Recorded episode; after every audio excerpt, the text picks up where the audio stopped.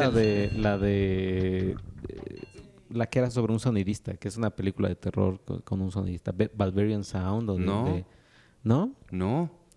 Te voy a, te voy a decir. ¿Hacen lluvia con los dedos? Eh, no, pero es, es este como de terror. Ahorita te voy a decir cuál es. Ese es mi truco que aprendí en la clase de teatro en la secundaria.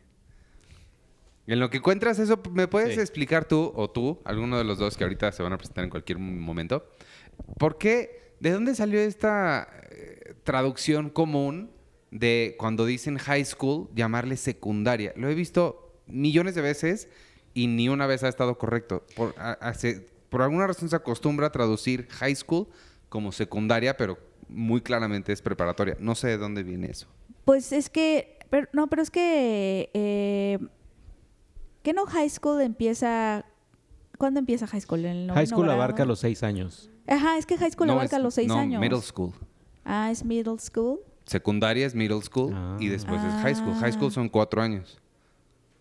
Ajá, es que está raro porque uno de esos años del high school es nuestra secundaria. El último año de la secundaria Entonces, es que es complejo, o sea... de aquí. Eh, es complejo. Sí, porque sí. No, porque he Yo sí escuchado que- voto por traducirlo como la... Ah, no, la prepa. No, la sí. prepa. Porque mucho he visto Beverly Hills 90 un- de- sobre la secundaria y los Sí, ves. no, sí, no, eso sí no. De por de- sí de tienen por sí. 40 años. Sí, sí es cierto, ¿no? Sí es cierto. Sí tenían como 40 Ya años. tengo, ya tengo la, Ah, la sí, película cierto. es Barbarian Sound Studio. La Inquisición del sonido. Y es un ingeniero de sonido tortura a gente para obtener los sonidos que necesita para su trabajo en un estudio de terror italiano. Oh, wow. La quiero ver porque la dirige Peter Strickland. Y Peter Strickland presentó el tráiler esta semana de In Fabric, o lo que se le va a conocer como, bueno, no, el ese no es el título oficial, pero yo la conozco como El vestido asesino. Ah, caray. Es un vestido que mata. ¿Y la gente no sabe si es azul o dorado? No, ¿Es un vestido que mata? Es rojo, es un vestido rojo y es como Robert, la de la llanta asesina, Ajá. solo que este es un vestido que mata. Órale. Wow. Pero Robert era más como chafita, era más como de campy y todo eso. Esta es más como artística. Y toma lugar en un, en un pasarela de modas o algo así. No, toma lugar como en, en, haz de cuenta, como en Francia, Italia. Ajá. Y la mujer que lo compra el vestido eh, comienza así a tener como co- en la piel como como quemaduras y cosas así. Y lava el vestido y el vestido como que este rompe la lavadora. Siento que deberías revivir clasificación pendiente. Sí, yo también quiero. De- Sí. Estoy leyendo un libro de, de puras películas extrañas. De cómo revivir tu blog. de cómo revivir tu vlog. Bienvenidos al podcast de Cine Premier número 177. Fueron solo tres minutos que me tardé en decir eso. Yo soy Iván Morales y ya saben quién me acompaña hoy porque todos, todos se ganaron hoy el premio Pete Holmes a la persona que habla antes de ser presentada. Pero preséntate tú primero porque Ya no habías hablado del de Pete Holmes. el patriarcado nos dicta que las mujeres van primero. Entonces, salúdate. Eh, yo soy Penny Oliva. Hola. y tú, Y yo soy Checoche. bienvenidos. ¿Cómo estuvo su semana? Bien, ¿Ya no fueron a Cannes? ¿Ya no fueron a ningún otro festival? ¿Ya estuvieron No. aquí? Ya, ya estuve aquí, ya me puse al corriente con varias cosas de las que quiero hablar. Bueno, ¿Ah, quiero sí? hablar de una en específico. De una, en- ¿ok? Ajá. Pues podemos empezar una vez. No. Sí, sí, bueno, sí. los estrenos grandes de la semana son Rocketman, podemos hablar al Sí, ratito de Rocketman, ya la vimos los Rocketman, tres. sí. Y Godzilla, que vimos Sergio y yo. Ah, y, va. y Ma. Hablamos de Ah, Rocketman. viste Ma también. También Ma. Sí, está muy mala, Ma. Sí. Es Ma. La. La. Ah. Qué idiota soy.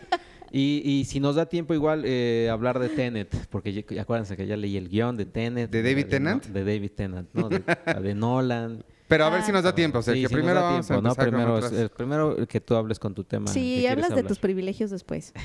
A ver qué... qué No, hablemos de? Rocketman primero. ¿Sí? Creo que Rocketman es un buen, es un, es una buena primer, Entrada. es un buen primer tema. Sí. Primer platillo. ¿Qué les pareció Rocket? En primera vamos a no compararla con Bohemian No, Rhapsody. es, favor. es Podemos muy estar- imposible hacer eso. No es tan No, imposible. es, es muy imposible. es una película individual, aparte no tiene nada que ver. No, eh, pero no, no. Piensa en es que esto, no. piensa que tienes a- a- en una época, no sé exactamente en qué año, que tenías a, a- a- a Mozart y a Salieri. Salieri, ¿no? Y los comparaban a los dos, es como, güey, pues déjase los dos. No, es que es difícil compararlo tan- no, con no compararlo con Bohemian Rhapsody y ni con otras biopics musicales porque justamente creo que Rocketman, a pesar de que tiene como los mismos clichés, o sea, es que la biopic del músico es siempre la misma, ¿no? Es, Claro. es el underdog este, es, eh, el ascenso del underdog a la fama y luego complicaciones de la fama, la vida rock and roll, drogas, se sale de equilibrio su vida, etcétera, y luego la redención, ¿no? Ese es como el arco así. Este, lo que a mí me molestó mucho de Bohemian Rhapsody, que es el referente más cercano que tengo, perdónenme, es que justamente esos clichés los usa muy mal.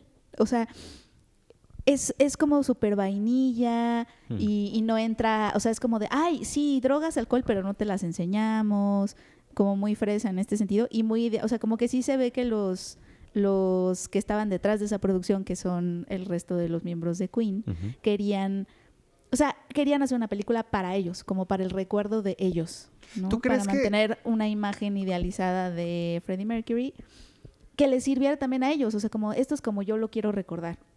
Esta idea de que sí es mucho más vainilla suavizada Bohemian Rhapsody que Rocketman, eh, ¿tú crees que se deba a que mm, Freddie Mercury está muerto y nadie quería como, nadie Sí. sabía como qué tocar y qué no, mientras que Elton John, él mismo estaba diciendo, no, métanle más. Yo, creo, y yo creo que sí tiene que ver eso, pero más que, más que, que no había, o sea, que, nos, que les daba miedo tocar su imagen, eh, yo siento que era un poco la imagen con las, con las que sus amigos se querían quedar, o sea, que es muy difícil, ah, o sea, ¿cómo te vas a poner tú a hablar de mal de tu amigo cuando ya murió? O sea, sí, Sí, sí, sí, tiene sí. que No, ver. y además siento que también Yeah. era, era respetar un poco la decisión de Freddie Mercury de que él nunca fue como tan abierto. O sea, era como... Ah, claro, eso como- también era es... también como de, ah, pues no te voy a decir, pero, pues, sí te pero digo. ese es el problema, ese es justo el problema, que como amigo quieres respetar eso, pero no, o sea, hacer una biopic, Ah, o sea, no corresponde Si yo hago una a eso. biopic tuya y tú te da pena que No, claro, yo esperaría, por supuesto, yo esperaría, por supuesto, que tú hicieras una biopic hacia mí, pero no te correspondería. O sea, el, el punto es que tú no eres la persona para hacerla,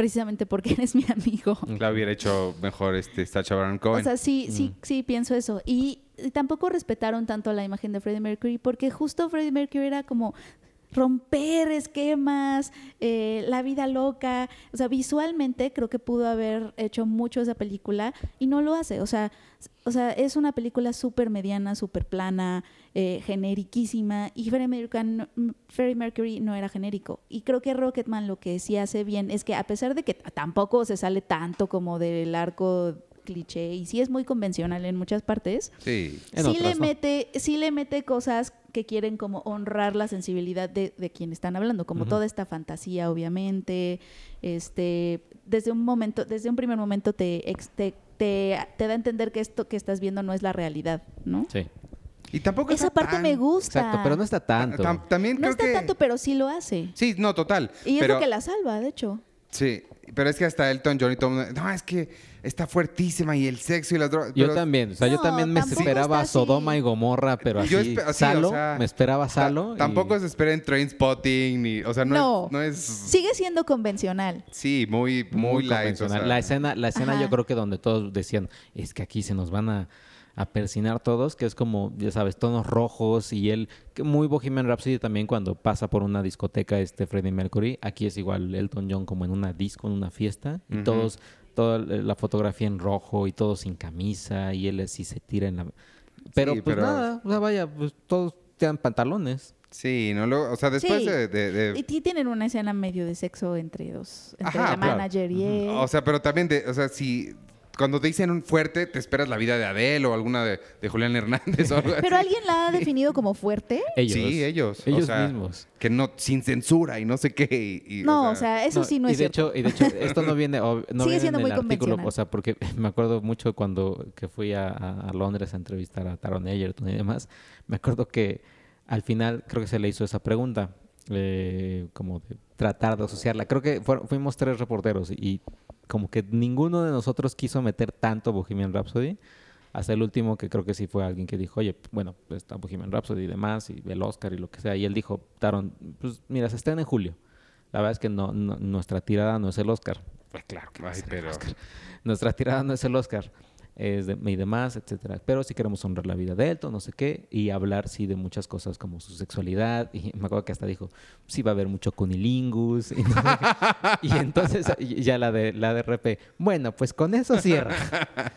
Pero ya, pues, mucho cunilingus no hubo. No, No, nada. no, hubo nada, de No. hecho no hubo nada. No, o sea, sí, no se esperen algo así como totalmente censurado, o sea, sin censura, no. No. O sea, sigue siendo muy convencional. Más fuerte Brockback Mountain, creo que la escena. Ándale, es, la es- del- sí, Es- es como... ay, Es, Sí.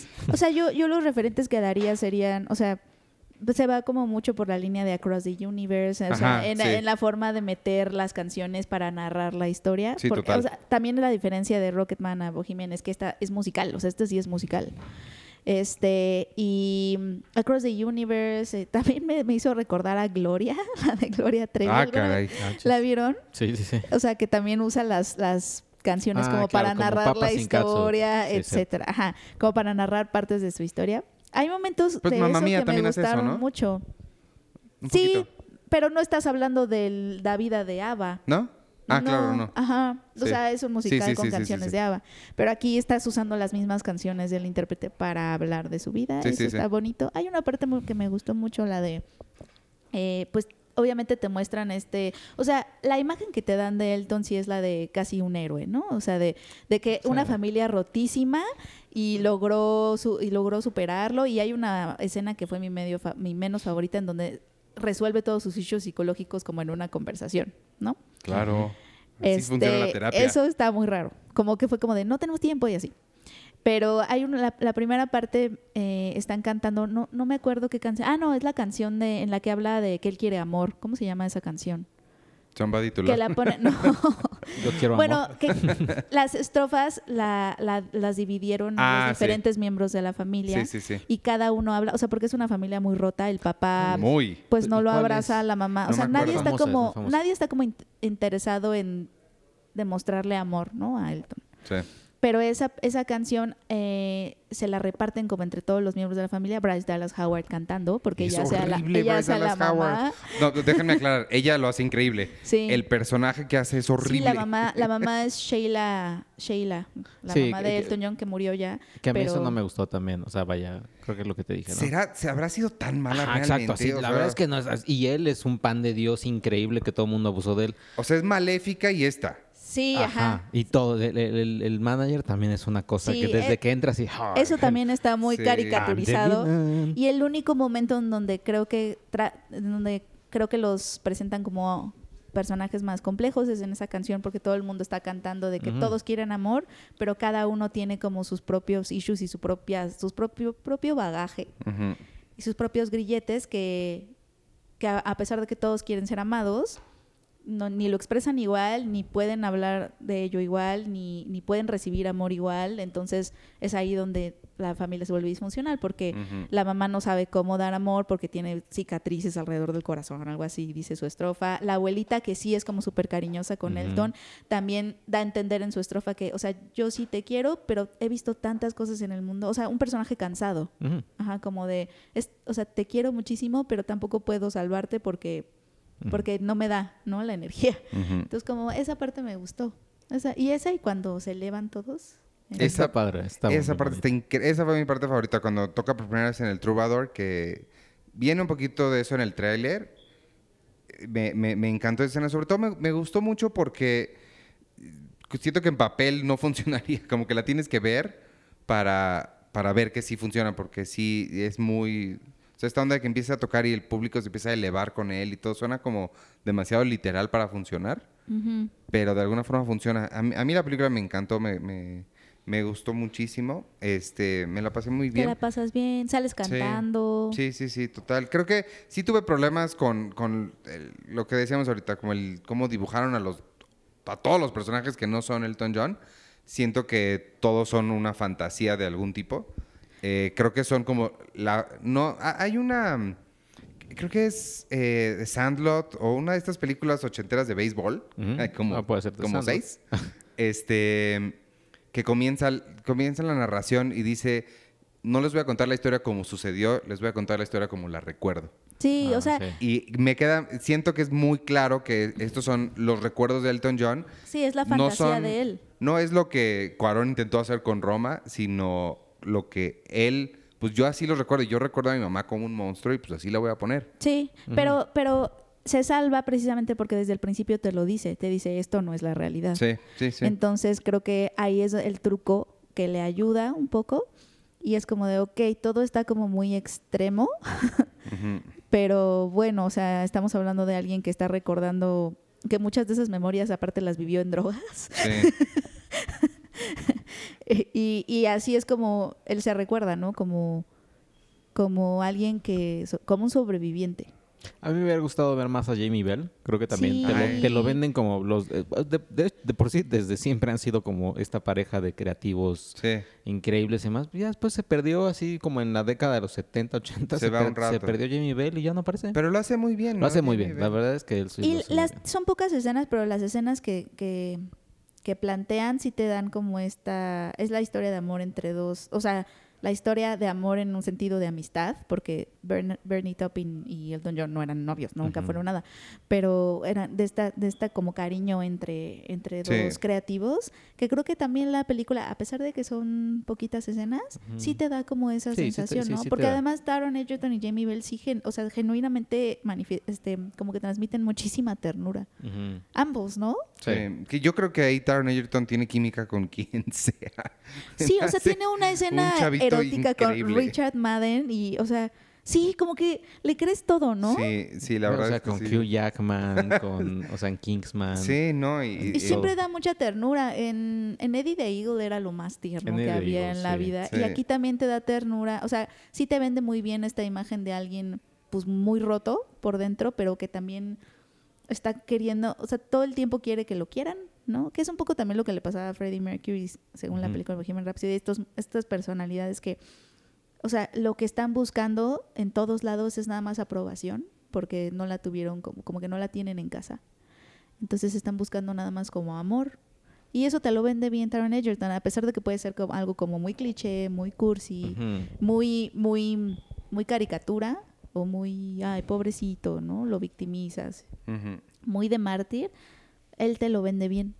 La otra que a mí se me hizo muy raro, o no raro, más bien me confundió un poco es los tiempos. Creo que la- las, las- los momentos en los que cantan las canciones no son crono, crono, ¿cuál es la palabra que estoy buscando? Cronológico. Cronológicos. O sea, las canciones no aparecen sí. conforme fueron... Cuando fueron escritas. Se me hace que no, no lo he investigado, obviamente, porque ni me acuerdo el orden.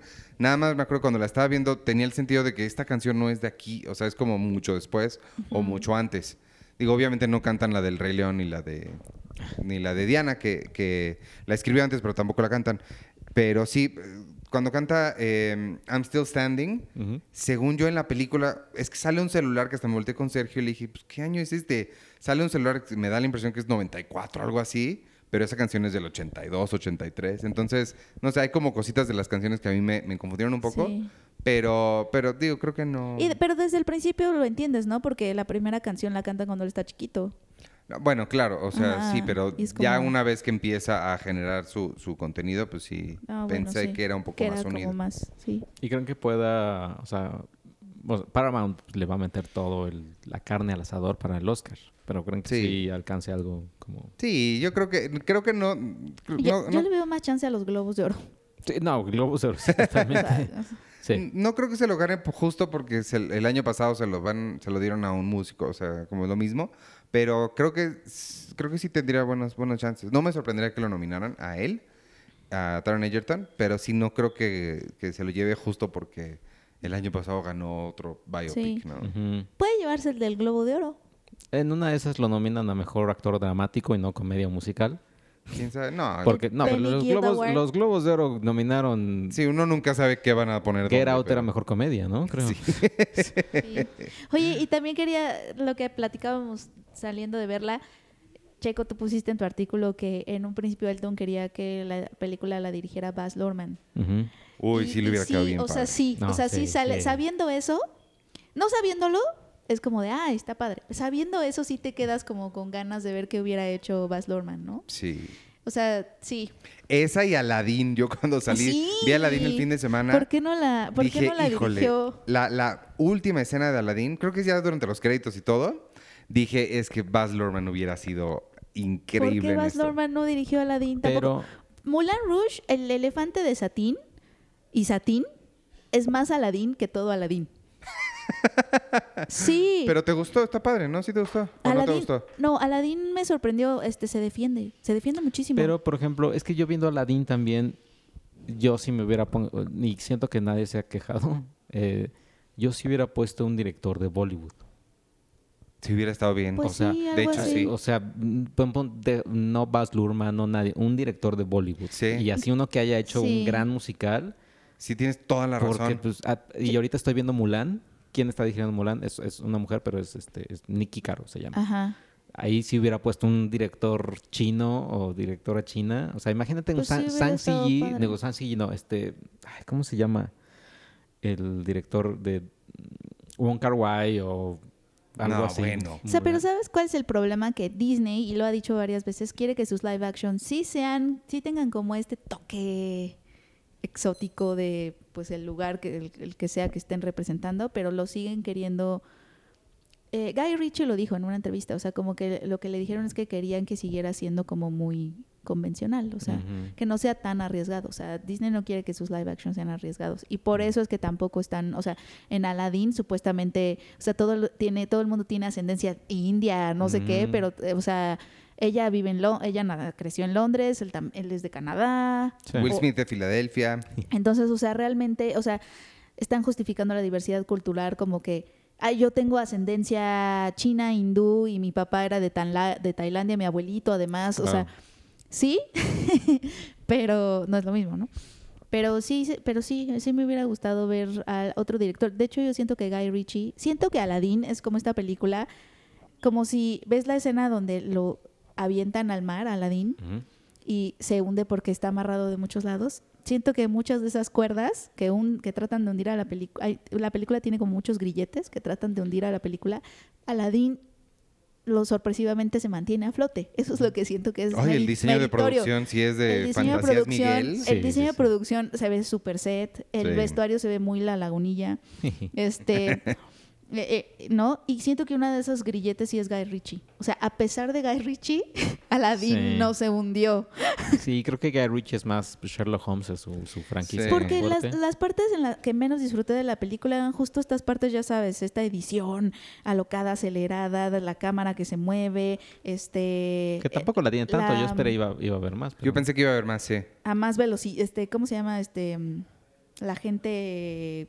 Frenético. Como si tuvieran estrellita de Mario Bros. ¿No? Eh, esas, esas partes, la verdad, no me gustaron. Me, me- me sacaban mucho de la película. Como que no entendía qué estaba pasando. Y empieza con eso.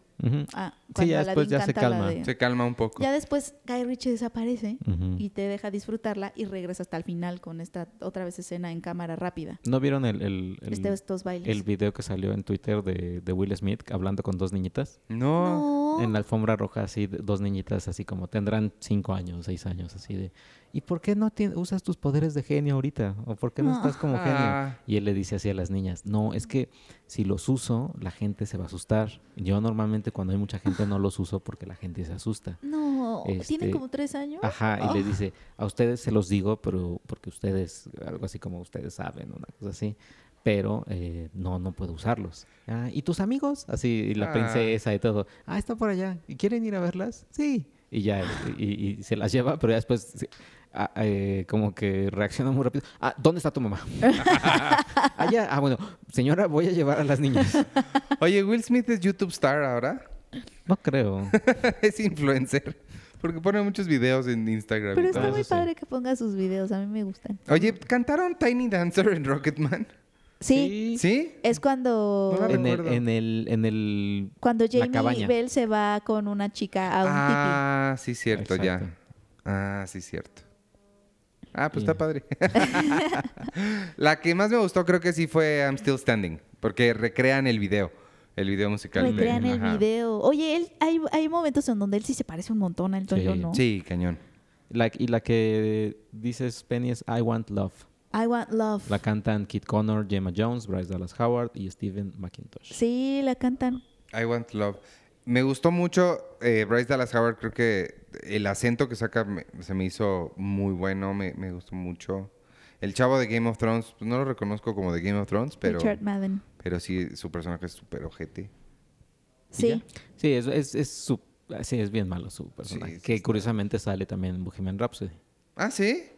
Es este que también interpreta otro actor de Game of Thrones, la serpiente, ¿cómo se llama? La serpiente. el que del lengua, el del lengua de serpiente. ah, este, el que hace Peter Baelish. Sí, ya sé quién. Él interpreta a- al mismo personaje. Ah. Que en Bohemian Rhapsody al principio no es malo, o al principio lo ves medio malo, pero después lo terminan No sacando. me acuerdo de él, no me acuerdo de él ahí. No, no se En? Bohemian no me acuerdo. Es, es en la escena de así, en, en el café. O sea, en, en cuando eh, así que llega Freddie Mercury con una chamarra blanca y le dice, ah, you must be Freddie Mercury. No tengo idea. Es que también, si repiten elenco, también como. Y aparte, las comparaciones también son imposibles porque es el mismo director. Dexter Fletcher es quien, Cuasi- quien terminó Bohemian director. Pero fíjate- Rhapsody después de Brian Singer. Fíjate que Hizo- creo que la razón por la cual está mucho mejor en términos de dirección esta es porque la otra la empezó Brian Singer. Sí. Creo que y les, les completó nada ahí- más la chamba, ¿no? Sí. Pero, pero sí, o sea, las comparaciones, perdónenme, van a ser imposibles. Es, es incluso el mismo director. Es El- casi el mismo director. Me gustó mucho el principio que me recordó a Pleasantville. ¿Se acuerdan de Pleasantville? La de Ah, que es claro. eh, Tobey sin Maguire y... Porque además está como Sí. en sepia, ¿no? Sí. Excepto ellos. eh, eh, eso está bien, me gustó mucho. El niñito también, Elton de chiquito, también está súper, súper Cuando bien. toca piano y Ajá. ajá, todo está padre. Oye, este esta herramienta del flashback que usan, ese sí no me encantó, se me hizo como ¿Cuál? pues esto de que en la película empieza con él sentado en terapia y diciendo, "Bueno, yo les voy a contar de Ah. mi vida." Ah, O sea, está como fácil, sí. ¿no?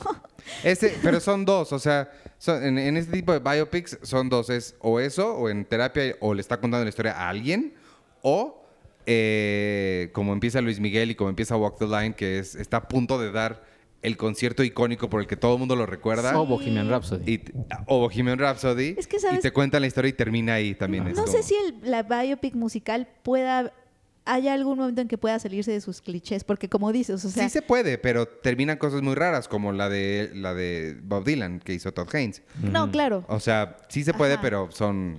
pero sí. Sí, es que eh, se está convirtiendo en un género Pero- de muchos convencionalismos ya, ¿no? Pero es algo que esperas también. O sea, como película de acción esperas que haya balazos o explosiones Sí. y demás. En un biopic musical esperas que haya pues, canciones. ¿No que- vieron Walk Hard? y un concierto un final. concierto y- final. Work Hard- No. Walk Hard es con, con ¿cómo Sí, se con llama? este John C. No, John C. Reilly y Jana Fisher, la de The Office, está Ajá. Pam. Y es la historia de un músico que se llama Dewey Cox, que es, es una biopic, pero es, es chiste, o sea, es Se burla. parodia, pues. Y está bien padre, porque se burlan justo de todos los clichés. Sí, Y la Pens- música es muy buena. pensé en la de Never, este, Never Stop. Popstar, Never Stop, Popstar, Never Stopping. Stop, Never Stopping, que también se burla de todos los De clichés. todos los clichés. Ese es Ever. Andy Samberg. Y está en Netflix, la vean, es Nada más que ese es un falso documental. Es falso documental. Es de mis películas favoritas de toda la vida. Está muy chistoso, sale Pink. Y la pueden, la pueden hacer double feature con Spinal Tap, que Spinal Tap también es el, es el falso documental Spinal Tap es musical el de falso documental. antonomasia. Me da mucha risa cuando eh, hay una escena donde van a ven sus bocinas Marshall Ajá. y que le dice, ¿por qué llega al, al, al 11? Pues no va a llegar al número 11. O sea, en lugar de del 1 al 10, normalmente van sus bocinas. Esta llega al, al 11. Dice, pero ¿por qué no nada más haces que el 10 sea el más fuerte? No, porque este llega a 11. o sea, sí, pero This goes to 11. es increíble. ¿No la has visto tú? No la he visto. Vela, está bien Vela, chistosa. sí, es, la increíble. La voy a ver porque sí me gustó Popstar, Never Stop Stopping. Y este, ah, hablando de Andy Samberg, vi, no me gustó nada, pero vi, hicieron él, los de Lonely Island, sacaron un cortito de 30 minutos en Netflix que se llama, quién sé cómo se llama, es de José Canseco y Mark McGraw, Mark, Mark, un beisbolista, como un falso video musical que sacaron de 30 minutos, no me gustó nada. No, pues mejor ve. ¿Ya viste primero No, no, Seven no. Days in Hell, no? Ya vi Seven Days in Hell, que es Kit Harrington y Andy Samberg, y me falta ver eh, Tour de Force. Tour, Tour de Pharmacy. Tour de Pharmacy. Tour de Pharmacy están en, en HBO. Son falsos documentales deportivos, pero están bien chistosos. Oye, y hablando de, de HBO, ¿quieren, supongo que de lo que vas a hablar es de... Sí, de Chernobyl, la mejor serie del año hasta ahora. Uh. Pues pásate de una vez. Hasta que llegue Dark. Perdón. No, es que, ¿sabes que Chernobyl te recuerda lo que es HBO un poco. O sea, que, que- o sea, lo buenas que son sus miniseries y te vuelve a recordar que Es miniserie. HBO es miniserie, tiene cinco capítulos. Eh, este, el viernes se estrena el cuarto. Apenas. Eh, qué buena está. O sea, es la serie que si tenías HBO Go y te enojaste con Game of Thrones, evitó que cancelaras HBO Go si es que fuiste afortunado y le diste play. Es, o sea, es sobre, está basada en un libro que se llama Voces de Chernobyl, que es un testimonial que recoge pues, testimonios de la gente que vivió esta tragedia de 1986, de abril de, abril de 1986, de Svetlana Alexievich. Es la base del guion, pero no solamente es una buena adaptación o, o es también muy cinematográfica. O sea, lo que tiene Chernobyl es que te maneja una tensión todo el tiempo. O sea, como que es una mezcla de una película de desastres, pero también es un thriller político, pero también es como un thriller de espías y es un drama social y todo, todo, todo, todo lo, lo maneja magistralmente, así, manteniendo la atención, el suspenso, este... La verdad es que son, son pocos los que saben cómo funciona un reactor nuclear, ¿no? Entonces sería como... Homero muy- Simpson. sería difícil. Esa es una de las cosas que le admiro mucho. Chernobyl no cae en, en estas cosas de cómo te explico a ti, lector promedio, lo Claro. que está pasando para que entiendas la gravedad del asunto, ¿no? Y encuentra maneras de explicar súper innovadoras que no se siente como, "Ah, aquí viene la escena de exposition, ¿no? Sí. Este, y, y lo hace increíble. O sea, haz de cuenta que eh, en algún punto eh, están el, el gobierno pues de la Unión Soviética está queriendo tapar las cosas, ¿no? Porque el Partido Comunista no se equivoca, eh, no quieren pedir ayuda al mundo. Al principio están en negación de lo que pasó. O sea, a pesar de que la gente y científicos dicen, pero es que el, el núcleo del reactor explotó y entonces está expuesta, está expuesto y entonces eh, toda esta nube es radiación y la gente está expuesta a cantidades y cantidades de radiación inimaginables, o sea, equivalentes a 400 bombas de Hiroshima. Ay. O sea, son esos datos también que te da la serie que, que pensabas que sabías del desastre, pero no, no yo no sé nada. yo sé del nombre. La verdad no sé nada. O sea, yo sé de las, de las consecuencias y que todavía hay familias que, generaciones que siguen Sí, sufriendo. es que estuvo a punto, o sea, el desastre estuvo a punto de acabar con toda Europa. Ese es el asunto. Y gracias a, a- a científicos que, y a la gente de a pie que empezaron a, a hacer cosas y a decir lo que pasaba y a, y a no dejar que la verdad fuera suprimida por el gobierno, porque eh, desde la primera escena, cuando, desde las primeras escenas cuando sucede el desastre, la, la serie te lleva adentro de la planta nuclear y el que está ahí de encargado empieza a dar órdenes, ¿no? Como de, ay, ¿qué hacemos? Sí, un, un, un accidente. Y la gente le empieza a decir, o sea, empiezan a llegar los trabajadores de la planta nuclear a decirle, es que explotó el núcleo. No, no, no, eso no es posible. Seguramente te equivocaste, no, no fue lo que viste. Tengo no, pero es que, es que yo lo vi, ajá. Es- es- esta, serie se, esta serie se podría llamar Chernobyl, yo tengo otros datos. Yo tengo otros datos. Ajá, y, y es como tan relevante Sí. porque te recuerda tantas cosas que han pasado aquí en Estados Unidos, como de que la verdad y los hechos y la ciencia sobre todo no importa, sino es como de, llega un científico y te dice, pero es que el núcleo explotó y, s- y- y como el núcleo explotó, la gente está a, a- a merced de esta cantidad de radiación que te va a matar en cinco años. O sea, y además el aire se va a llevar la nube y va a exponer a toda Europa y, y- y va a ser el fin de toda Europa. Y entonces se voltea al gobernante que antes de gobernar era fabricante de zapatos y le dice, "Ah, pues esa es tu opinión. Yo tengo otra opinión y mi opinión es que no es tan grave. ¿Sabes? O sea, Ajá. este mundo en donde la ciencia es igual a una opinión de un gobernante, y pero como yo soy el gobernante, mi opinión es más válida que la tuya, en el que vivimos hoy, Ajá. es, la serie se trata de eso. Wow. Se trata de eso. y- Pero también, además de eso, es como muy cinematográfico. Sí, sí podría ser una película. Oye, ¿y ¿es, es coral la serie o, o si nada Sí. más hay un protagonista? No, no, no. O sea, o sea sí hay eh, protagonistas, pero sí, es, sí, hay, sí hay varias historias. Por Mm. ejemplo, está la historia de El Bombero, que fue, que fue un bombero real, una historia sonada, eh, porque cuando sucede el desastre empiezan las malas decisiones por no querer eh, afrontar la verdad, ¿no? Entonces, un trabajador le dice a quien está encargado, es que el, el núcleo explotó, yo lo vi con mis propios ojos, como tres le dicen eso, y él, no, estás mal, hay que llamar a los bomberos y a la guardia diurna, y entonces empieza a llamar a gente a la planta nuclear. Entonces la gente, los bomberos llegan a tratar de apagar un incendio que como un científico dijo después no se iba a apagar nunca con agua. Y nada más por ir y estar expuestos, su cuerpo se empieza a desbaratar. O sea, e- explican también en otra en otro momento de explicación increíble que no te das cuenta que te están explicando, te explican lo que pasa con tu cuerpo, que la radiación lo que hace es, es afectar a tu estructura celular y entonces empiezas a tener quemaduras, etcétera, ¿no? Y ya después hay un momento como de recesión en donde parece que te estás mejorando y después de ese momento tus órganos empiezan a fallar porque se empiezan a desbaratar. A Se descomponer. Sí, empiezan a sí, descomponer, te, se- te pudres por dentro. dentro. y empiezas a sangrar. Entonces es como que explota tu cuerpo. O sea, tienes lo que, eh, como si fuera un ojo del huracán, ¿no? O sea, En una comienza, semana. comienza así todo feo, luego te- como que dices, ah, pues creo que ya estuvo y vámonos otra vez, viene ya. Y te mueres en, en una semana. Entonces todos esos bomberos, todas esas personas que respondieron al primer llamado de la planta nuclear, se murieron en días. Porque la gente no... Y seguían, y la gente, y además ves al pueblo, estas imágenes, te digo que son las... eh, hay muchas imágenes que te... Es muy cinematográfico, o sea, la forma en que pone la cámara y cómo te presenta visualmente las cosas también te da información. Eso es lo que me gusta de esta serie, que no nada más es explicación científica y te explican qué está pasando, sino que te lo muestran. Y además como que también es muy propositiva visualmente, porque tú cómo pondrías, cómo se pondrían los, cómo se mostrarían las explosiones, ¿no? Para hacer tremendo, o sea, muchas de estas series con este tema serían tremendistas, Ajá. ¿no? Como de la escena de la explosión, te la, así en primera plana verías los efectos especiales de la explosión, lenta. cámara lenta, ¡pum!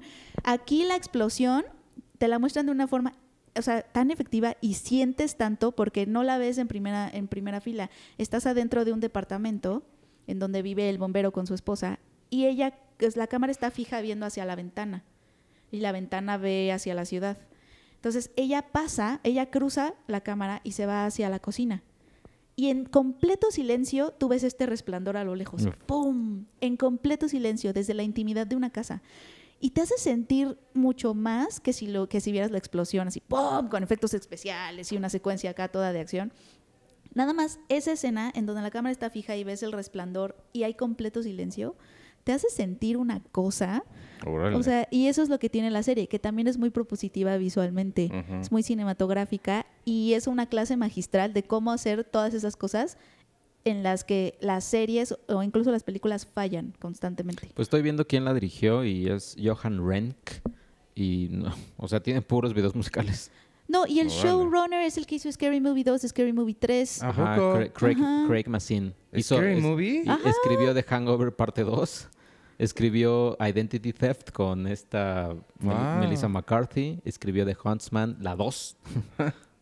Eh, y de ya, o sea... Ya ves, por eso hay que darle oportunidad a las la gente. actuaciones, amigos, las actuaciones. O sea, está Stellan Skarsgård como un burócrata.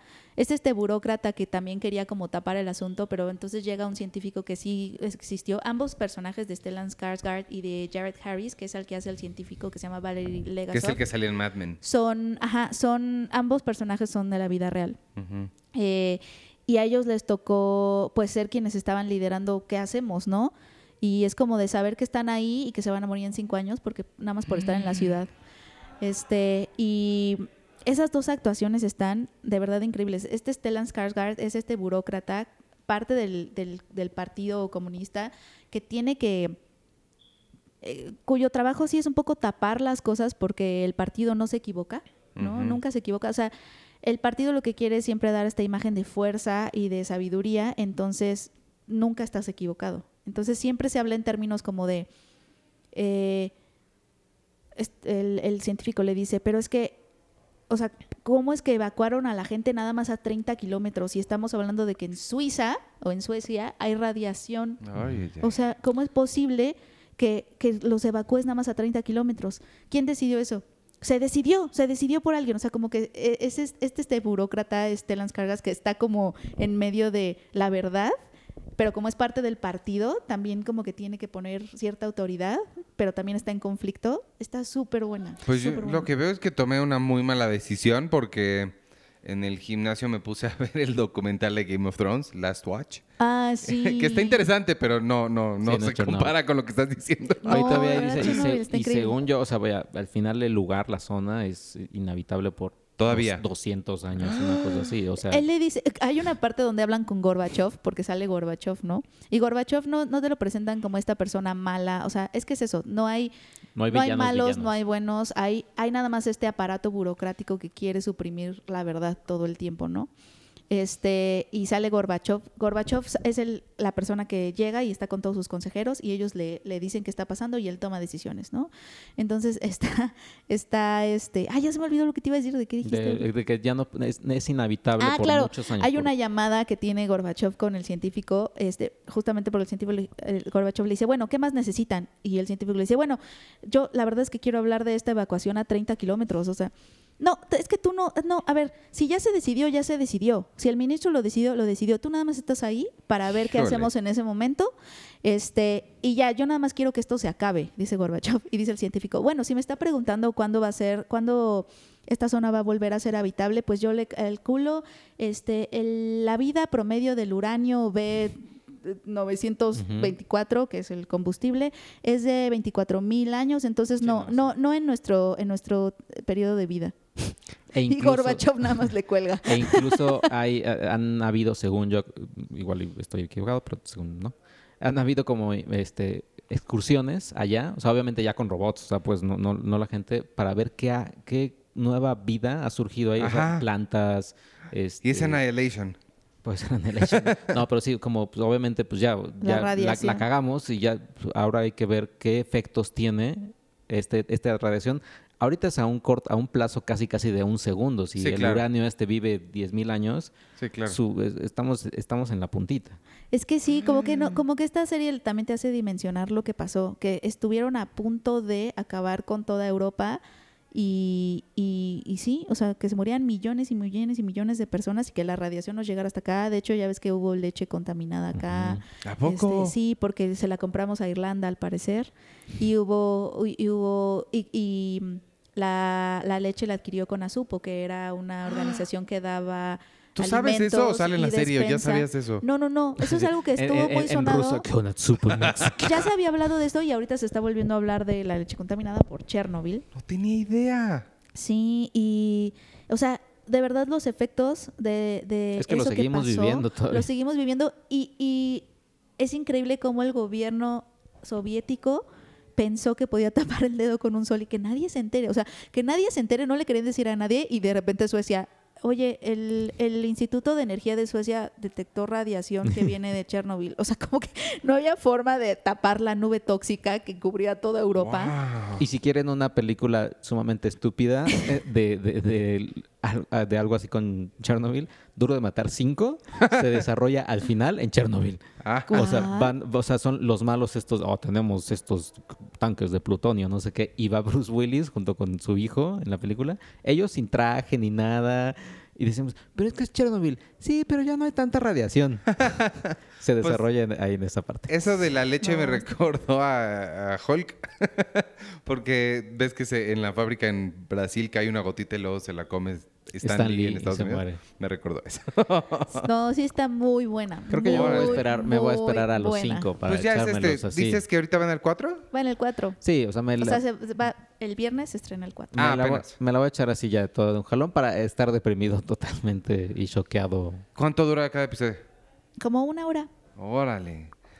Pues suena padre. ¿Algo más de Chernobyl que quieras decir? No, nada más véanla, está muy buena. Nada más véanla. La otra cosa, si hay quiere- un podcast. Eh, ¿Hay un es, podcast? es cierto, no sé si sabes. Hay un podcast De que va a la par de la serie. Explicando. Ajá, exacto. Es, es- lo produce HBO y toda la cosa. Eh, Ah. búscalo. Explicando la Lo vida que, ves real en, lo, lo que... ves en el episodio te lo van explicando, así como... de- o, bueno, igual y no te lo van explicando tal cual, sino te dicen, bueno, en este episodio vimos que hubo esta plática. Lo que pasa, lo que pasó también es que bla, bla, bla. O sea, como que todavía hay más, más, contexto. este, más Oye, contexto. dile a HBO que nos contrate para hacer eso o a Netflix podemos hacer eso después de cada... ¿Cuál te gusta? De Dark. hecho, de hecho yo, qui- yo, yo- de hecho yo quisiera hacer, yo ya les había dicho que quería hacer un min- una mini cápsula de podcast de que cuente el, el otro lado de las cosas. Este... ¿Qué? Ay, cuánta emoción les digo. No, pues, no, es pues que- sí. No, sí. Amigos, podescuchas, ¿quieren Oh. que haga un podcast así, chiquito? La gente quiere que hagas podcast. Sí.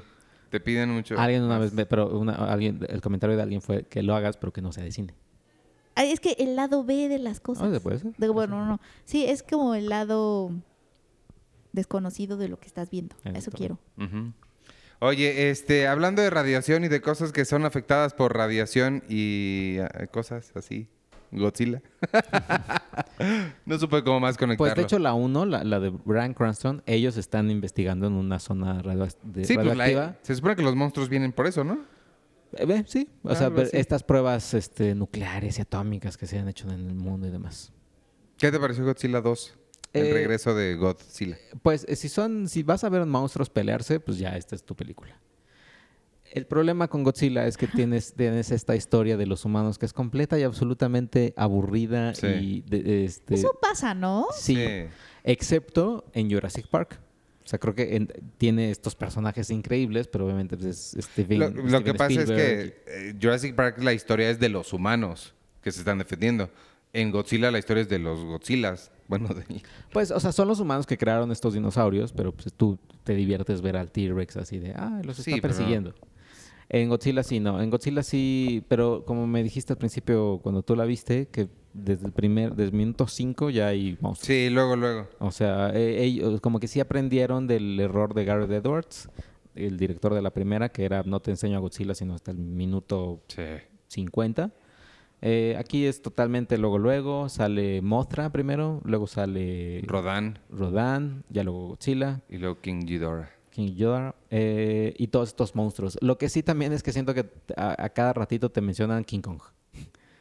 Ah, caray, yo no Como de, recuerdo. ahí viene King Kong, ahí viene. Ajá. Yo no recuerdo que mencionaran a King Kong. Eh, dicen, miren, es que están pasando, están despertando estos monstruos en este lugar, en Isla Mara, se llama la, la- la- la isla de México. sí. Isla Mara, no sé qué, en Isla Calavera, etcétera. ¿La etcétera. mencionan? Hay muchas menciones de King Kong a lo largo de la película, pe- pequeñitas, Ajá. pero menciones. Hay Ah. una escena post créditos al final de la película que yo Ah, dije, ¿a bueno, poco? me van a poner aquí a Godzilla, a King Kong, porque ya me lo venden, vienen vendiendo desde hace mucho. No, es, es- es de la película. Y es la que sigue. eh, la que sigue ya es King, Kong, contra, Godzilla. Oye, y al final King Ghidorah y todos ellos hacen una banda, ¿son amigos? Mm, No. No. ¿No son amigos? Es- no, o sea, Pero la mariposota sí era ami- amiga de, de, De Godzilla. de ¿no? Godzilla. A veces. Sí.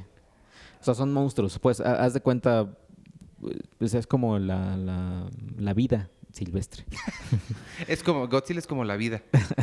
Sí, o sea, hay, hay, hay, hay monstruos que unos se defienden para sobrevivir, otros los atacan para comer, etcétera. Ujú. Y nosotros somos las hormiguitas. Y, y bueno, ¿y, mm, Millie Bobby Brown. ¿y quién Mm. gana? No, pues... Pues, ¿quién crees? Mm. Ajá, si hay King Kong contra Godzilla, ¿quién crees que gana? Gana la humanidad.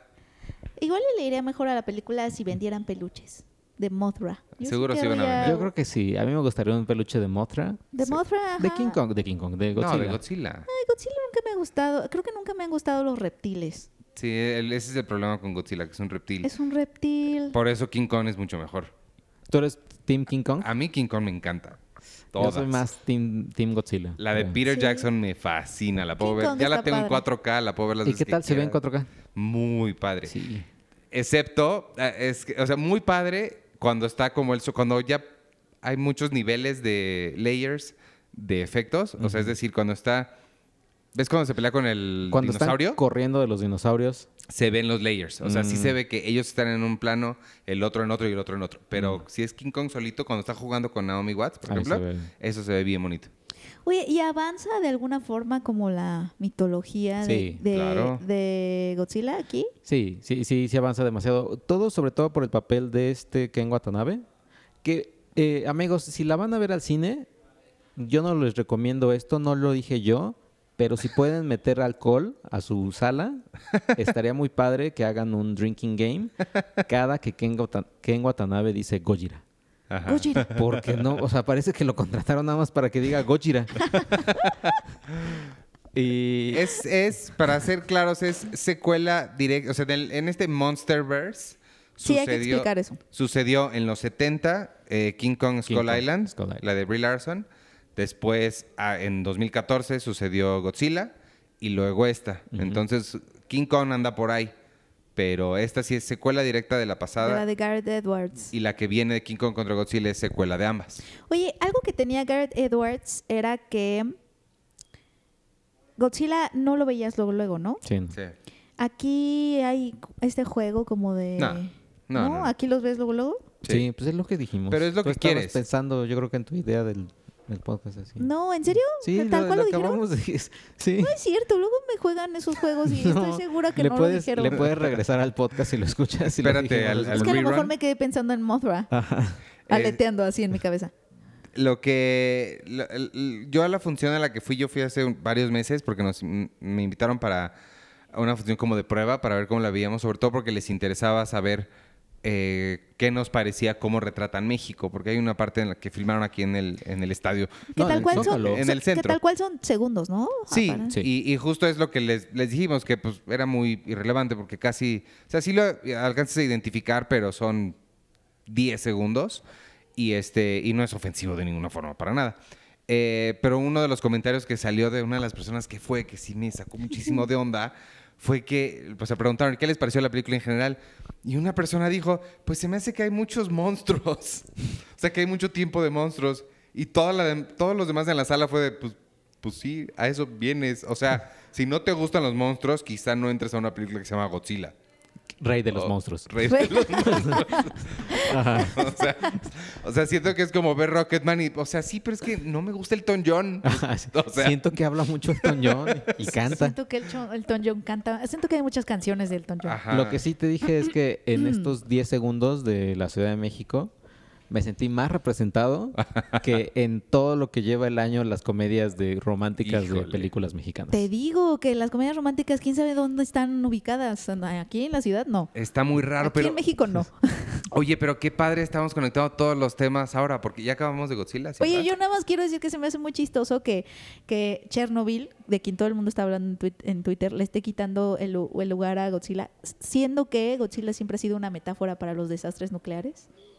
Ah, eso es cierto. Eso es Y cierto. ahora estamos hablando de quién un nu- sabe, de un o- desastre o quién nuclear, sabe, falta, literal. Falta ver el, el- el estreno de Godzilla, cómo le va. Creo que le va a ir bien. Me- lo que me preguntaste rápido, Millie Bobby Brown. A mí no me encantó ella. A o mí sea, tampoco, a mí, a mí no me gusta. es- Básicamente ningún humano me encantó. Eh, No, pero hacen su trabajo. Ken Watanabe siempre Ken trabaja bien. Watanabe, Ken Watanabe sí me gustó.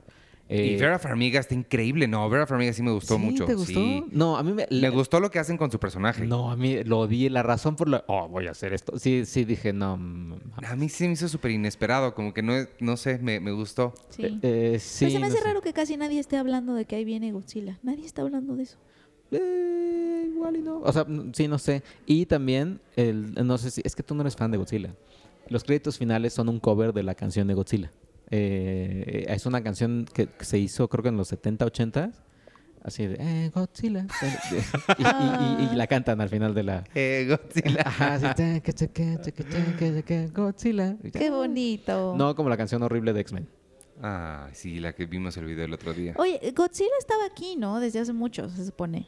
Y Sí. se despertó por Sí. todas nuestras tonterías. Y eso te lo explican en la película muy bien también. Este, pobrecito, ¿no? Se ha de sentir solo, pues, Pues se es, el- es un poquito que él está, es malentendido.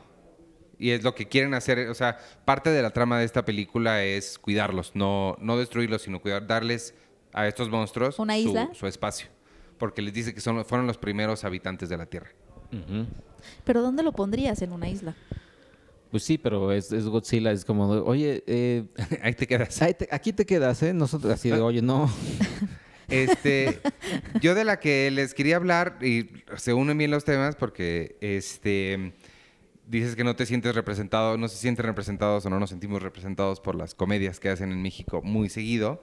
Y quiero hablar rápido de, eh, creo que lo porque tú también la viste, Sergio, de See You Yesterday. Ah, sí. See You I Yesterday. see, I see you yesterday o see you yesterday? See You Yesterday. See you yesterday. Este, que es una, la nueva película que produce Spike Lee, no la dirigió él. Sí, no.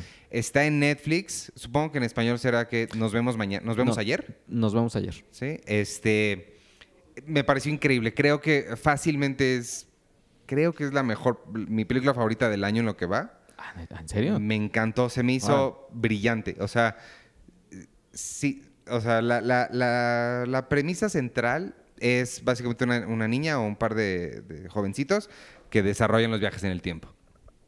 Lo que se me hace fantástico y la razón por la cual lo conecto con esta onda de que no se sienten representados es porque eh, creo que, y la razón por la cual se me, hace ta- se me hizo tan increíble es porque creo que esta es lo que todas las películas de aventura y de com- comerciales totalmente deberían estar intentando llegar. Porque sin olvidar la aventura y la diversión, y a final de cuentas es una aventura de chavitos, sin olvidar eso, toca temas extremadamente serios, relevantes, fuertes, sin trivializarlos, sin convertirlos en chiste, sin que nadie se sienta insultado ni nada. Eh, porque una vez que desarrollan estos viajes en el tiempo, ella quiere regresar a salvar a su hermano, quien murió en uno de estos eh, que desafortunadamente se dan mucho en Estados Unidos, que un, un chavo negro saca su celular y el policía imbécil cree que es una pistola por alguna razón y lo mata. Sí, brutalidad policíaca, ¿no? Este, ella quiere evitar eso y no sé, la forma en la que está manejado me pareció, me pareció fantástico. Sí, y creo que eh, eh, hay películas de chavitos que regresan en el tiempo, ya sabes, ¿no? El regreso, pues, eh, About Time, ¿no? Es una de ellas que regresa para tener novia. Sí, Hay- quién sabe para qué esa película nunca me quedó muy clara. La de Donald Gleason, ¿no? Sí. Sí. Hay una de unos tres niños de Disney que, que viajan también al pasado como para divertirse, pero sí, como que como dices, estas son las películas que ya, ya tenemos demasiadas películas de viajes en el tiempo, hay que tomarlas, hay que, hay que igual y no todas que se tomen tan en serio, eh, no necesariamente ya queremos así, va, viajemos para salvar Chernobyl, No, claro. pero, pero sí, esta, lo que sí me gustó demasiado de esta es que, es que sí, o sea, retrata algo que, que es una constante en, en- en Estados Unidos y no solo en. Estados Unidos. Creo que también, o sea, por eso creo que me siento ya cada vez un poquito más identificado como con la cultura eh, negra, por así decirlo, porque los veo a ellos y ellos están así, viene un policía y ellos ya están como, no, no hice nada. Estoy Sí. en ba-". y nosotros en México es casi, casi también. Vemos a un policía y no, no hice nada. No, Sí. este, Ni te me acerques. ¿qué ni te me acerques, le tienes miedo. O sea, y, y- y es algo que se comparte. O sea, yo sí, o sea, en una parte de mí sí entiende ese temor de, híjole, aquí pues todos son mis enemigos casi. O sea, Sí, Sí. Y, y por Que supuesto quien no te se, tiene que cuidar es tu enemigo. no se trata de que todas las películas de aventura y eso sean tengan un tema así de serio. A lo que me refiero, el punto al que, al que intento llegar es que, que no le huyan, y eso es lo que hacen todas estas algo. comedias, que no le huyan a las cosas que suceden. O sea, hay realidades que son inescapables. a temas trascendentales. Sí, y, y- y no podemos cerrar los ojos, ¿no? Tú decías eso una vez. O sea, y Spike Lee es alguien que, que- Sí, sí, que- sí. o sea, es uno de los pocos cineastas, porque la verdad es que ahorita hay pocos cineastas que tocan estos temas, pero los tocan de una forma Sí. eh, accesible, que no, que no, no está nada peleado con el entretenimiento. Exacto, sí. Eh, y obviamente sí se le ve la mano de Spike Lee aquí totalmente. sí, muchísimo. O sea, todos los protagonistas creo que en su mayoría son negros. Sí, todos se un puertorriqueño, pero minoría. Y los pues. policías. Ah, claro, el policía Y- obviamente y, es blanco. y- y el policía es blanco. Pero fuera de eso, sí. Todos... Ah, bueno, no, y hay un cameo. El cameo, Ah, el- el, claro. cameo sí, eh, de esa persona es, es- es Además, blanco. sí. No sé si. No, sería un spoiler, ¿no? Sería- Pues es en los primeros 15 minutos, sí, no lo digas, pero es un cameo increíble de la persona que quieres que salga en una película de viajes de tiempo. Eh, ¿Es, es Marty McFly? No vamos No a te contestar vamos a ninguna decir. pregunta al Es Michael respecto. J- Puede ¿Es el ser Doc? Jake Gyllenhaal porque él también viaja en el tiempo. No, pero obviamente Puede ser todo Puede mundo- ser Sam Beckett. Keanu Reeves. Keanu Reeves. Keanu Reeves. No, yo creo que es Michael Douglas. Michael Digo, Douglas. Michael puede Douglas, no. Perdónenme. ¿Cómo se llama? Bueno, Michael Douglas viajó en Ant-Man, ¿no? Ah, no, el claro. que viaja es... No, sí viajó. Sí via- Ah, no, no. La No. que viajó fue... Sí, no, Michael Michelle Douglas Pfeiffer. no viajó. Este... No es Marty McFly, en No serio. sé. Se me fue el nombre del No vamos a contestar ninguna pregunta al respecto. Pero Oye, sí, me, quedé, véanla. me quedé pensando lo que dijiste de por qué no- nuestras películas parece que no están ambientadas aquí y le huyen esas cosas y por eso salen cosas muy raras. Y yo creo que sí tiene que ver con lo que habíamos platicado de dos cosas. De que mucho del cine comercial y taquillero mexicano está hecho por personas que Que viven fuera de la no han realidad. vivido, ajá, Sí. así que están como en una bur- burbuja y dos que no que no ven cine. Sí. O sea, realmente, o sea, porque, por muchos de los que están dirigiendo estas películas de, de las que estamos hablando es gente que no, no ve cine, o sea, no tiene referencias O, o no, es, cinematográficas. no es tan sensible al cine. Por, por ejemplo, Iñárritu, es, o sea, podría entrar perfectamente ahí, pero pues él sí vio cine. Sí, claro. O, o es sensible a ese cine. sí. ¿Podría entrar en dónde? O sea, en los de... O sea, él estudió en la Ibero. Ah, ah, claro, ajá, pudo haber entrado ahí. Pudo haber Ajá. entrado ahí, pero creo que su sensibilidad artística, entre comillas, este... Exacto. Y estos nuevos, estos directores, algunos... no, exacto, pues, no. porque porque no ven cine, o sea, no ven O las no ven, pero es como de, ah, ok. no, ¿A no dónde vamos a la peda? No, no creo que los vean. No Yo creo que vean siento que cine. no, Yo creo que ven mucha tele mexicana, ven a lo mejor Pero en la escuela... cosas hollywoodenses. Pues en la escuela a mí no me pusieron tanto cine. No sé, yo... Porque yo- Iñárritu estudió cine en la Ibero. Sí. Sí, pero lo ellos estudiaron. cine. Bueno, también eso sí. O sea, no hay sé muchos que no, ajá. O a lo mejor, Yo creo que vienen de publicidad, creo que Ah, hicieron exacto. comerciales. Y hay alguien muy específico con una agencia de publicidad muy grande que hizo una película muy grande sobre gente muy noble que viene de la publicidad y a lo que hacían toda esa empresa y su hermano y todos es comerciales. Y sus películas parecen comerciales. O sea, O sea, sí, le estás vendiendo a algún público y ese público te lo consume y ese público te lo agradeció. pues sí. sí. o sea- Digo, hay casos raros como el de Celso eh, García que hizo la, la... ¿Sí se apellidaba García? Celso. R. García, creo, que, sí.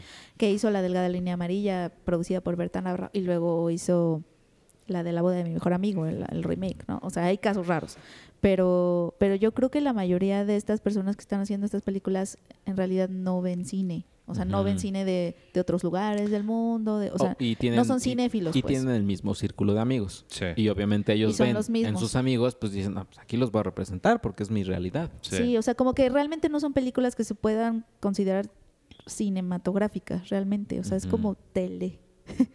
Sí, y obviamente hay películas que sí representan ya. claro, no, no estoy hablando de todo, ¿no? Pero sí, de estas, en especial de las películas que estábamos hablando de que no, Comedias como que están, románticas. como que suceden en, en lugares que no existen. ¿no? Que le huyen mucho la- a la realidad.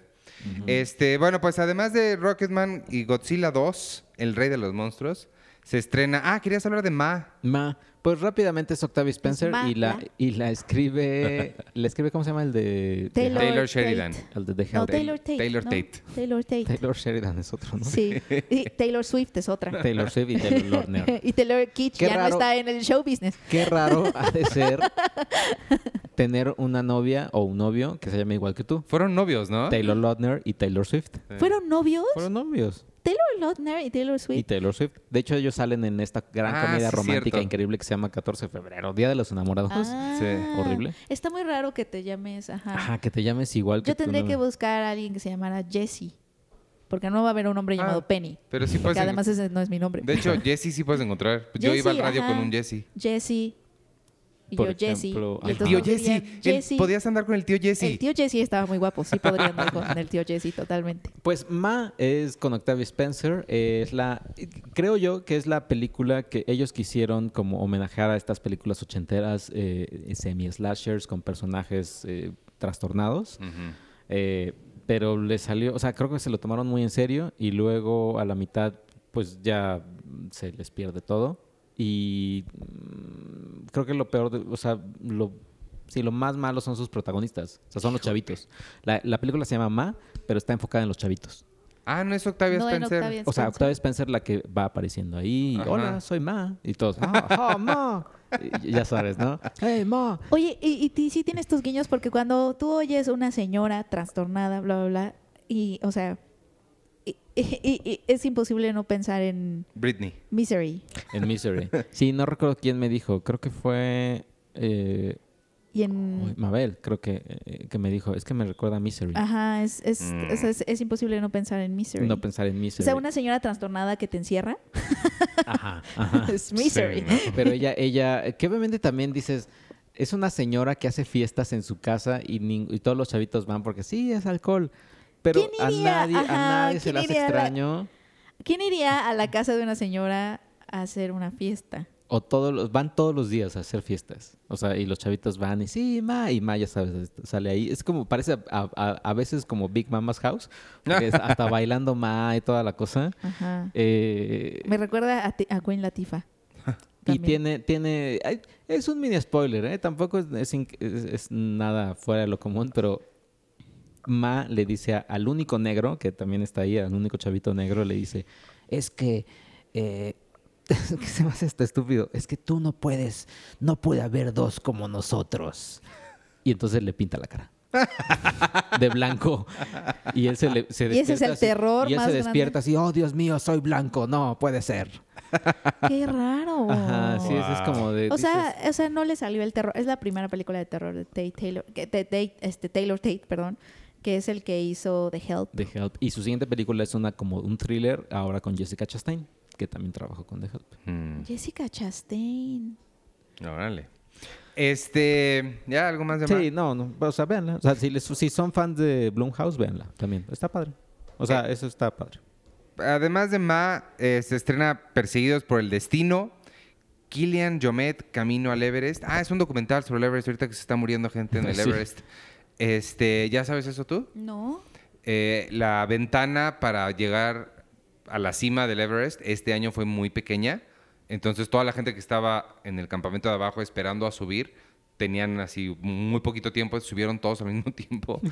no sé por qué me estoy riendo, es gente que se ha mu- O sea, muerto. sí. A ver, ¿qué? Este, entonces todos, mucha gente subió, e intentaron llegar a la cima al mismo tiempo y se hizo mucho tráfico, mucha gente esperando y se murieron como 11. Y, es De- que, y es que hay como sobre, sobre, sobrepoblación. Sobrecupo, o sea, sobre- ¿Se murieron por qué? ¿Por estar esperando ahí? por estar esperando y porque las condiciones no el están frío? para respirir- res- recibir a tanta gente. Métete luego al Instagram, Como- ve las fotos que hay, se ve así como si fuera fila para entrar a algún lugar, pero en el Everest. Como dice Iván, hay ventanas. O sea, para, eh, para subir al Everest tienes ventanas. Sí, Eh, no es la- como que, ay, todo el tiempo voy a subir. Por el clima. Por el clima. Se abren ventanas y dicen, bueno, vámonos, ya tenemos que subir ahorita. Suben y bajan. Y el problema es que como no está regulado, no hay una entidad que regule quién va o cómo van. Eh, todos los tours o todos los grupos subieron al mismo tiempo y hay un chorro de gente arriba y pues mucha gente no... Y además hay, hay tours que dicen, ah, ya, o sea, sí, págame tanto. Oye, pero nada más he subido tres montañas. Eh, está bien. El único requerimiento es pagar. Son como 11 mil dólares. O sea, es un montón, pero no te piden experiencia. O sea, hay mucha gente con muy poquita experiencia que subió y pues... Puedes ver la de Everest, que no está tan buena, pero te explica No. muchas cosas. No manches. ¿Es en Sí. serio? Sí, sí. Y bueno, está este No, documental. o sea, una parte de mí siente que es un poco chusco que haya filas en el Everest. Y eh, eh, The Onion sacó un, un, un articulito que decía, si ubican The Onion, ¿no? Que es como el de forma. Este, ponen, el, la población mundial se siente, ¿cómo, cómo decía? Algo así como, la población mundial está ok con el hecho de que se mueran millonarios intentando escalar una montaña por ninguna razón. Y algo que, algo que aprendí de Everest que no sabía es que, eh, igual y tú lo sabías, el cuerpo humano, ya cuando bajan ante temperaturas así, hay muchísimo frío, el cuerpo humano como que en- se, eh, se voltea pues y tienes un golpe de calor. Y te da un calor impresionante y dices, ay, ya. ¿A poco? Te empiezas a quitar las cosas, o sea, de- de- del calor y de que ya tu, ya tu cabeza ya está así Eso como no me- medio frita. Y te empiezas a quitar las cosas y pues, ahí te mueres. ¿Te mueres porque te empiezas a quitar las cosas? Ajá, porque ya, ya estás, o sea, ya estás en otro plano. O O sea, sea, ya tu estás- cabeza cree que tienes calor. tu cabeza cree que pues, tienes calor, o igual y sí puedes tener calor, pero dices, ay, no, Porque ya es tanto el ya. frío que ya... Ajá, y ya, te mueres.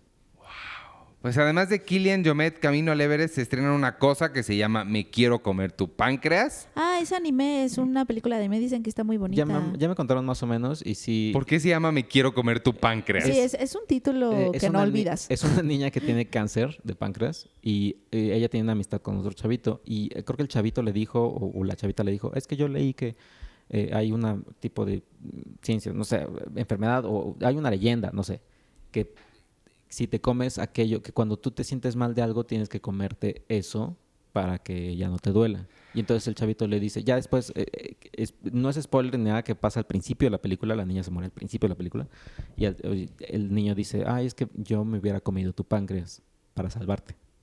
No se lo hubiera tenido que comer ella Ajá, porque que le está que haciendo... Algo así, ¿no? ¿no? sé, no la vi. me contaron más o menos esa- ese tipo de historia, Ah. pero que está linda. O sea, ya que sabes que, eh, que se quería comer el páncreas para, Para salvarla. para salvarla. Yo le hubiera puesto de título, ojalá no tuvieras cáncer de páncreas.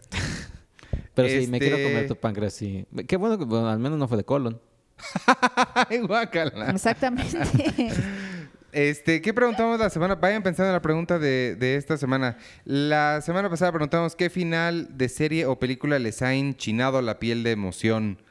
Y tenemos a Ericito, nos dice, una serie que me movió mucho fue Glee. Me pasó igual que Arturo, cuando terminé de ver el piloto pensé, pero qué belleza acabo de ver. Ulises Uriel, de series, el final del primer capítulo de This Is Us y Westworld, el especial de Navidad de Doctor Who, donde visita a la familia Pond. Eh, de películas Rogue One cuando empieza a explotar Scarif y en Split donde se revela que es parte del universo de Unbreakable. Manolo Lozano dice, para mí fue Sing Street, ese final con el hermano apoyándolo. Ah, ese final es bonito. Eh, Órale, sí. escapando para luchar por su sueño y con la canción de Adam Devine de fondo, me emocionó mucho. También The Way Way Back, cuando el protagonista se despide de Sam Rockwell. ¿Has visto tú The Way Way Back? Sí. Pablo Hinojosa dice, para mí el final de la primera temporada de Westworld me dejó en shock, muy emocionado. En películas, Inception me dejó con una gran sonrisa en la cara, uno de los mejores finales del cine. Y Jason de Chancla dice, coincido con Penny en el final de Whiplash. También me gusta mucho el final de Get Out, pero mi favorito es el final de Shawshank Redemption, cuando Morgan Freeman se encuentra con Tim Robbins en Cihuatanejo. Oh. Ya se fue Sergio, ahorita que regrese nos leerá los twitters, pero ¿qué preguntas se te ocurre para la semana? Para la semana podemos hablar, hoy hablamos de Rocketman, de mm, Chernobyl, de, mm, De Godzilla, Godzilla. ¿Cuál es tu monstruo favorito? ¿Tu monstruo del cine favorito? Sí. Órale. ¿Cuál es tu monstruo Bueno, favorito? pues King Kong. ¿King Kong califica como monstruo? Pues sí, sí, porque es un gorilota y no, no existe. Pero es bueno. Pero es un monstruo. Pero es bueno. ¿Y el hombre invisible? ¿El hombre invisible califica como monstruo? Sí, pues sí, totalmente. Pero el hombre invisible es malentendido. es que él es bueno, pero es malentendido. Pero es que el que sea, o sea, O sea, ser un mon- hay monstruos buenos, monstruos malos. Ser monstruo no es, o sea, la esencia de ser un monstruo no es ser malo. La esencia de ser monstruo es ser algo, diferente. ajá, deforme, diferente, fantástico. que- Bueno, según Avengers, la esencia de ser monstruo es no poder tener hijos. ¿Te acuerdas que Black Ah, Widow bueno, una vez descubre que no puede tener hijos y dice, Bueno, soy un monstruo? sí, Decidimos... sí. Bueno, monstruo sí tiene un, una, o sea, sí tiene como, como un lado, una percepción. Connotación. una connotación, perdón. Esa es la palabra que estaba buscando. Una connotación negativa. ¿Cuál es tu monstruo favorito del cine? Decidimos que esa va a ser la pregunta de la semana. Mi monstruo favorito del cine. Mm. Pero tú no Bueno, contestaste además Estoy pensando. Puedo ir leyendo los comentarios de Twitter. de Twitter, de YouTube. Eso, YouTube. Luis Estardo Estobar, hola amigos de Cine Premier. En su momento, cuando finalizó Dragon Ball Z, allí tenían que dejarla, pero no fue así. El final de Dark Knight, El Origen y Forrest Gump. Eh, Pensé que era Dark Knight, el origen. Y yo, ¿cómo? Juan Cervera, yo quiero Lost un episodio a la vez. Eh, Roy San, Mar- San Martin dice, también quiero Lost un episodio a la vez. Eh, no, ¿Qué más? Daniel Sensei, háganle caso Checo que se hagan podcast de series, pero una temporada a la vez. Sí, yo creo que eso sí lo podemos Y así acaban más rápido. Pues sí, nada más serían, ¿qué? ¿Siete de Lost? Sí, el tema es que nosotros sí tenemos que verla. O sea, no tenemos que grabar un episodio por, un, por episodio, pero sí tenemos que ver toda la temporada. De Lost yo casi me acuerdo todo de memoria. Bueno, de Lost, pero... Mira, además de Lost podían hacer The Flash, Ozark, Quantum Leap, American Horror Story, etc. Coincido con Penny. Heroes es buenísima o era buenísima. Espero hayan visto la única temporada de Heroes Reborn, No, la no secuela. Pues considero que fue un regreso espectacular de la serie. Qué pena que no la siguieran produciendo. Eh, de la semana, el final de Dragon Ball eh, GT con la canción Tu corazón encantado. Mientras pasan flashbacks de toda la saga, sí me rompió el corazón, pero a la vez me dejó muy satisfecho. Y en películas de Dark Knight Rises, dejando ver que Robin se convertiría en el próximo Batman. Hay un, un spoiler de, de Batman, de Dark Knight Rises. Eh, dice cine y series con perspectiva. con- nos dice, caramba, cuánta amargura y eso que van a eventos que muchos quisieran ir. Nulo entusiasmo cinéfilo. Ya mejor ni hagan podcast. ¿De qué estamos ¿De qué hablando? habla? Yo ¿Quién creo que de Aladdin o no sé, de, de- de- de cosas así de cuando vamos, pero pues... No sé. ¿Qué? Otra vez es que no, no entendí su comentario. Cuánta amargura y eso que van a eventos que muchos quisieran ir. Nulo, nulo entusiasmo cinéfilo. Ya, Ah, me- caray. ya mejor ni hagan podcast. Ya no vamos a hacer Pues, podcast. pues no sé, no, sí, hay que hacerle caso, ya no hay que hacer podcast. Desde ahora se cancela el podcast. Eh, llevo, llevo dos podcasts tratando de decir esto. Cuando Iván dijo y podría ser más pequeña, lo único que pude pensar fue eh, el título de tu sextape. ¿Cuándo dije podría ser más pequeño? No, pues no sé. La serie que me enchina la piel es Breaking Bad, cuando Heisenberg y Pinkman se quedan viendo sin decirse nada. Sin embargo, no hay nada más fuerte que I Was Perfect de Nina Sawyers de The Black Swan. Ay, sí. O, la- o la- Oh. o las lágrimas de Christian Bale por el Sí. triunfo de Mark Wahlberg en The Fighter. The Fighter no me acuerdo ya mucho del The Fighter. Yo tampoco. La de No. Mark Wahlberg ah, y yo Christian Bale. tampoco. He dividido no. Russell. Eh, Tainoco Rivera, recién vi Kung Fu- Confusión y aunque es mala o tonta, de verdad me emocionan mucho los combates, más el del final. Ah, dice, sí fue una tontería la que dijo George R. R. Martin, un jardinero es más que solo plantar cosas. Tienes que saber cómo crecen sus raíces, cuánta agua y sol necesitarían, ni que fueran enchiladas el plantar un árbol. O sea, sí, el punto era que no sabe cuántas ramas cuántos números de ramas va a tener un árbol, por ejemplo. Eh, soy el Cap. Damn, son de los pocos que me hacen reír con carcajadas en el camión. No se pasen. Ah, Ya no nos vamos a pasar. Ya. Gerardo Pérez, ese sonido, por favor, no se escucha nada. Ah, no, pues. Entonces, no Sí, sé. O conecta bien tus audífonos, porque igual hice. César Ramírez, el final que me enchinó la, la piel, Sing Street, eh, Arian Books, yo creo que mm, me dejaron con esa emoción fueron Kimi no Nawa y Sing Street. Eh, Ah. Omar Sirigo, ahora que hablaron de HBO Go, yo no lo cancelaría a pesar de que me ha fallado la app en muchas ocasiones. Sin embargo, tiene películas súper recientes como Infinity War o Ready Player One, además de las series como Los Sopranos, Six Feet Under, Sharp Objects, etc. Y todo lo que leí ya me dio ganas de ver la nueva de Chernobyl. Saludos a todos. Esta vez. Eh, oye, ¿cómo, ¿cómo dices? Chernobyl, Chernobyl, En español, Chernobyl. Chernobyl. Tiene acento en la O. En español es Chernobyl. Chernobyl. ok. Pero, pues, Chernobyl. Um, Alejandro Durán. Eh, hola chicos, respondiendo a la pregunta de la semana, creo que la película que me hace tener un sentimiento agradable es El Diablo Viste a la Moda o Las Ventajas de Ser Invisible. Una te enseña que a pesar de todo siempre puedes decidir en qué te quieres convertir y la otra es un sabor agridulce sobre cómo es la vida y la maravilla de sentirnos infinitos, en Ah. algo tan finito como vivir. Ah. Perdón si se escucha teto. Referente a lo de Glee que comentaba Arturo, vi en las noticias que junio que la serie regresaría a Netflix. No sé si el servicio de streaming Fox no funcionó o algo por el estilo para que regrese. Pero sigue estando Fox App. Sigue funcionando. Eh, eh, David Tamayo, tengo una duda. ¿Ustedes creen que si los guionistas de Game of Thrones hubieran decidido que el final fuera diferente al que les dijo el escritor, sería mejor? O sea, es que yo, bueno, yo personalmente no creo que el final sea el problema. Creo que la llegada al final fue el problema. Sí, yo también, la forma. Y, y entonces la respuesta sería no, porque más bien los que mm, tienen como algunos escollos como escritores son Dan Wise y David Benioff. Entonces, cualquier cosa que escribieran pudo haber sido lo mismo. Ajá. Eh, dice Fer C. Dice, el final de Whiplash y el de An Education siempre me sacan una lágrima por alguna razón. Recientemente el de American Honey con Star en el lago y la música de fondo. Boo. En cuanto a series, el final de la primera de Gilmore Girls, cuando Rory y Lorelai se encuentran después de un largo día y corren hacia el otro, la otra con todo y margaritas para saltar y abrazarse. Um, ¿Tuviste Gilmore Girls? Yo vi Gilmore Girls. ¿Y estás de acuerdo? Eh, no, sé- no, no sé. ¿qué el dijo? final, el primer, Con el final. de la primera temporada. Ah, eh, Cuando Rory y Lorelai se encuentran después de un largo día y corren hacia la otra con Ah, está bonito. O sea, eh, Gilmore Girls tiene como muchos eh, momentos muy bonitos, pero nunca me hizo sentir como, ah, como, como, esta, ele- como esta elevación en la que te dejan hasta arriba. Pero, Ujú.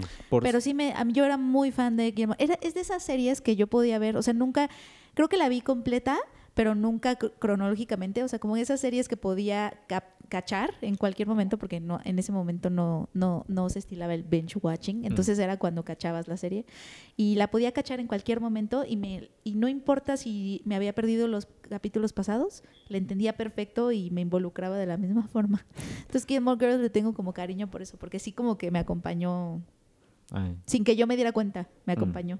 Por cierto, ¿ustedes saben algo sobre Booksmart de Olivia Wilde? Tengo, Sí. una- tengo ganas de ver una comedia adolescente y he escuchado cosas buenas de la película, pero nada so- sé sobre su estreno en Sí, se estrena en julio, amigo.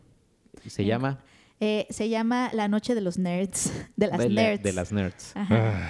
Sí, la verdad es que el título no. Pero, se- pero lo bueno es que se estrena en julio. ¡yay! Y se ve increíble. Sí, se Sí, ve dice increíble. que está bien padre. Eh, Lía Guerrero, el final del último episodio de Voltron. Tuve que detener el episodio Órale. porque ya no podía ver por las lágrimas. Wow. Cerraron todos los arcos de la mejor forma posible y me hizo sentir muchísima alegría, pero también nostalgia. Y el final de la leyenda de Ang, una de las mejores series animadas de la historia. Me gustó tanto que vi ese episodio unas 10 veces más y me hizo sentir muchísima esperanza por el spin-off. Sin embargo, fue una decepción. Ah. Eh, Isabela Van de Derkav. Eh, el final de Friends. Y sí, Arturo, es una indirecta para que vuelvas al podcast. Arturo, por Arturo cierto, no no, hemos, no está. hemos dicho por qué no está. Sí, está, Sí. está callado. Sí, la verdad es. Eh, Elizabeth F. Al final, que el final que más me ha llegado es el de Hannah Montana. Puede sonar tonto, pero yo crecí con esa serie y ver que llegaba a su fin rompió mi corazón de preadolescente. Ah. Con el tiempo llegaron otras series y películas, pero nada compara con esa primera experiencia. Postdata, Arturo, cuando subas otro podcast de Friends me voy a regresar a la segunda temporada para no perderme de nada. Pero la Ah. verdad, ya terminé la serie. Leonardo Razo, eh, para mí fue el final de La La Land. Puede ser un, un final triste, pero es, en pero es una realidad. No es complaciente. Explica a través de falsos recuerdos cómo hubiera sido su vida si hubieran tomado esa decisión distinta. Finalmente me ayudó a entender que nada por- pasa por casualidad y que las personas llegan a nuestras vidas para hacernos aprender algo. Cuando terminó la película no sentí más que alivio y tranquilidad. Ah. Eh, hola Penny, yo también conocí a Naomi por la gran película de Lemonade Mouth. Oye, qué Mouth. bueno. Alguien más se acuerda de Lemonade Mouth. La pasaron en Disney Channel. Channel. este, y es que le siguió a. porque a raíz de High School Musical empezaron a apostarle por musicales juveniles escolares. Y entonces vino Lemonade Mouth, que era más bien de cómo se forma una banda de rock en la secundaria. Ah. Y ella eh, dice cómo, enfina- cómo entrenar a tu dragón. Me dejaron emocionada porque en ambas el mundo cambió completamente para los protagonistas. Pedro Soto, el final de Dinosaurios en realidad no fue porque cayera un meteorito. El frío que les lleva a su extinción fue debido a una serie de decisiones que tomaron para deshacerse de una plaga de una especie de planta. Oh, entonces ellos se extinguieron solitos. Yo no vi nunca el final de esa serie. Yo no vi ninguna parte de esa serie. Y dice que el final de Historia Americana X, sobre todo la gran actuación de Edward Uf. Norton.